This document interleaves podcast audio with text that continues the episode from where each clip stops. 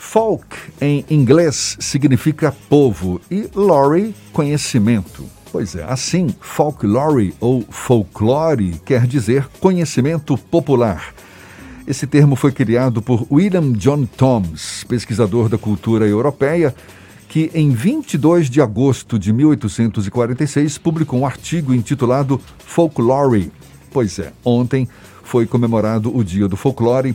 No Brasil, o Dia do Folclore foi oficializado em 1965 por meio de um decreto federal folclore que representa a identidade social da comunidade por meio das criações culturais, coletivas ou individuais, o que o torna parte essencial da cultura do Brasil.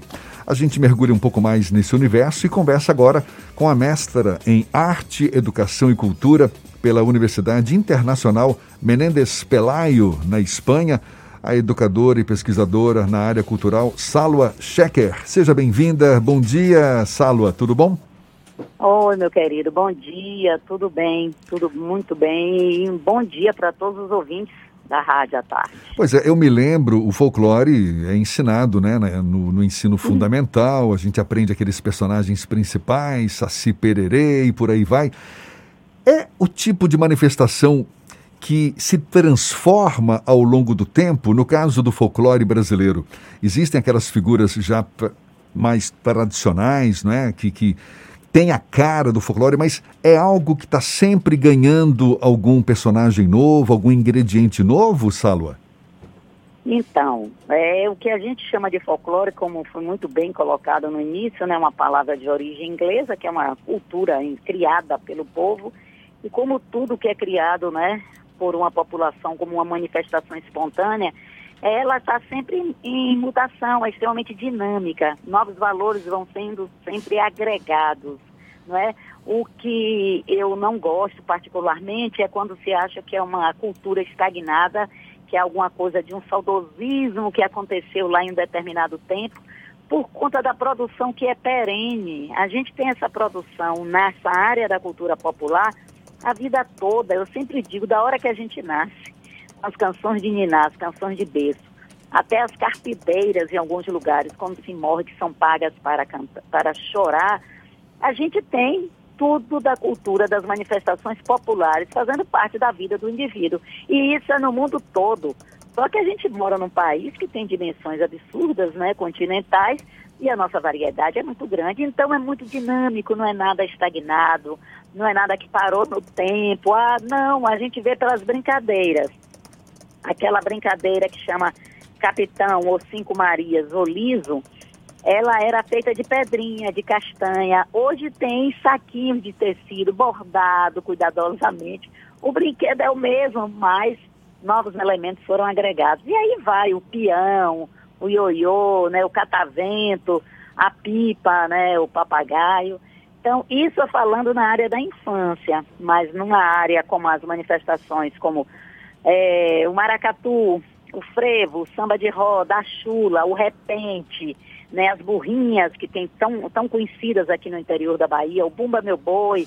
Então, até a maneira de fazer, novos elementos são incorporados. Então, aquilo que era usado fazer com algum material que na época não tinha recurso, hoje se tem, é comum se ver muito EVA, muito material emborrachado. Eu, particularmente, não gosto, mas as pessoas utilizam quando não tem uma coisa mais apropriada. Então, é de um dinamismo muito grande e a gente agradece muito isso aos mestres da cultura popular, né, que a gente tem no Brasil inteiro, aquelas pessoas responsáveis por passar oralmente esses saberes de uma geração para outra. São contribuições essas, as mais recentes que a senhora citou como exemplo, que também já estão sendo colocadas nos livros didáticos que falam a respeito ou ainda na, na educação infantil que se aprende aquele velho folclore brasileiro? É isso, a educação é sempre a responsável. Como tudo, né? Educação é base para qualquer situação. E eu acho que a gente pode contar a história do Brasil através dessas manifestações populares. Eu acho que, infelizmente, o universo acadêmico não aderiu, não incorporou como essa cultura merece. Para mim, é mais do que folclore, é mais do que cultura de raiz. Cultura de tradição oral é cultura. ela fica no pé de igualdade de qualquer produto considerado acadêmico ou erudito. Não por acaso, alguns mestres foram reconhecidos por instituições né, públicas é, em universidades, como tem uma senhora que faz uma cerâmica em Maragogipe, não estou me lembrando o nome dela agora, mas Dona Cadu, ela foi reconhecida como mestre em olaria com cento e poucos anos. Então é um conhecimento que ela, ela tem, isso precisa ser mostrado. O que falta é que os livros didáticos ainda mostrem além do saci, além da mula sem cabeça, né? que mostre buli-buli fazendo repente, fazendo cordel, que mostre as burrinhas né, de taperoá, que mostre as rendeiras de salbara é onde a gente se identifica, não é aquele, a gente precisa ter esse pertencimento a esse universo. É uma cultura muito ampla, tá? Então gente, esses mestres precisam ser estudados, reconhecidos, identificados, porque são eles que estão mantendo vivo tudo isso. Há um quê de também invisibilidade desses assuntos, desses temas, seja na grande imprensa, seja nos meios acadêmicos, mas muito recentemente nós tivemos uma estreia em um serviço de streaming de grande proporção, que é a Netflix, de um seriado Cidade Invisível que dialoga com elementos da cultura popular brasileira, do folclore brasileiro.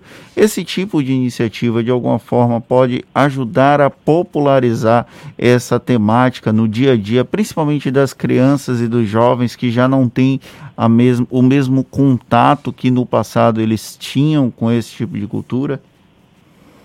Totalmente, totalmente. Inclusive porque é um olhar muito diferenciado sobre o tema não é aquele folclore considerado alguma coisa menor.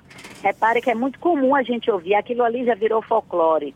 A fulana já é um personagem do folclore, como se fosse uma cultura menor. E não é. Então, na hora que esse tema é abordado, como foi né, no filme, isso pelo menos mostra às pessoas que eh, todas essas informações, todos esses saberes, esses personagens, eles existem no imaginário da população muita coisa que não se sabia. E mais interessante também a maneira como é abordado, né? Então, é válido por tudo, por tudo. Eu concordo totalmente que falta o convívio com isso, sabe? Ter aula, voltar a ter aula de capoeira nas escolas, de maculelê, de samba de roda, ensinar a chula, chamar cada vez mais buli-buli, barretos, repentistas, Sérgio Bahia Lista, essa galera toda que faz repente, levar para dentro da escola, Maviael Melo, gente que está atuando, mostrar, ó, isso existe é a sua cultura. Como a gente pode contar as grandes viagens marítimas através da nau catarineta, da marujada, da chegança de mouros, da briga de mouros e cristãos na, na Península Ibérica, né, através dos bailes pastoris, os ternos de reis da Lapinha. Imagina que lindeza, falta apoio, falta incentivo as pessoas, para manterem viva essa tradição, elas tiram de recurso próprio que já, já não tem, mas para manter viva alguma coisa que nos representa tão, tão dignamente, né? É, é uma maneira de celebrar a vida.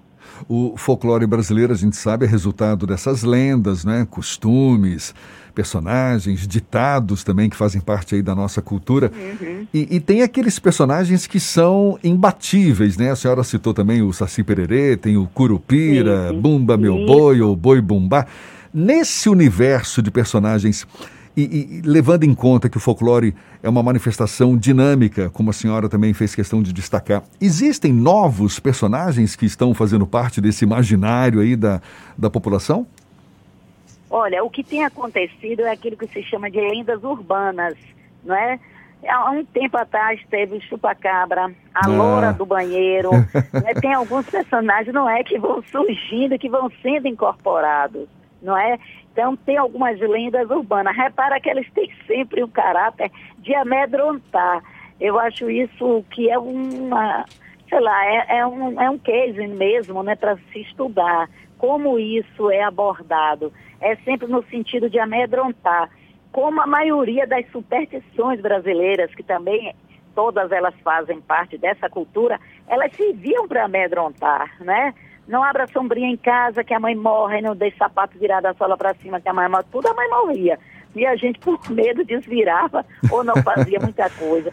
Então, essas lendas, ela tem isso em comum. que é o, o amedrontar. São lendas que surgem do imaginário, né, do imaginário do coletivo popular, mas já do centro urbano. De acordo com a região, vamos dizer assim, as amedrontações são criadas. Zona da Mata, de onde eu faço parte, tem uma, tem aquelas características né, do, dos homens do, da caipora, que é sair da mata para pegar, que come galinha, que muitas vezes era uma raposa, mas se chamava de caipora. Né? Dependendo do lugar, vai se tendo elementos de acordo com o, o contexto que se vive. É, a loira do banheiro e o chupacabra, vira e mexe, a gente ouve falar de algum caso aí, né? pois é, rapaz, e metia medo e assombrava. Não e é? Esteve muito presente na mídia, lembra, né? Eu sei, é verdade. É. Olha, muito obrigado, Salwa Schecker, que é mestra em Arte, Educação e Cultura, também é pesquisadora na área cultural aí do nosso país. Muito obrigado pela sua disponibilidade. Por nada, por nada. Precisando, estarei sempre aqui. Tá certo. Um bom dia. Até uma próxima. Então, bom agora. Dia, bom dia.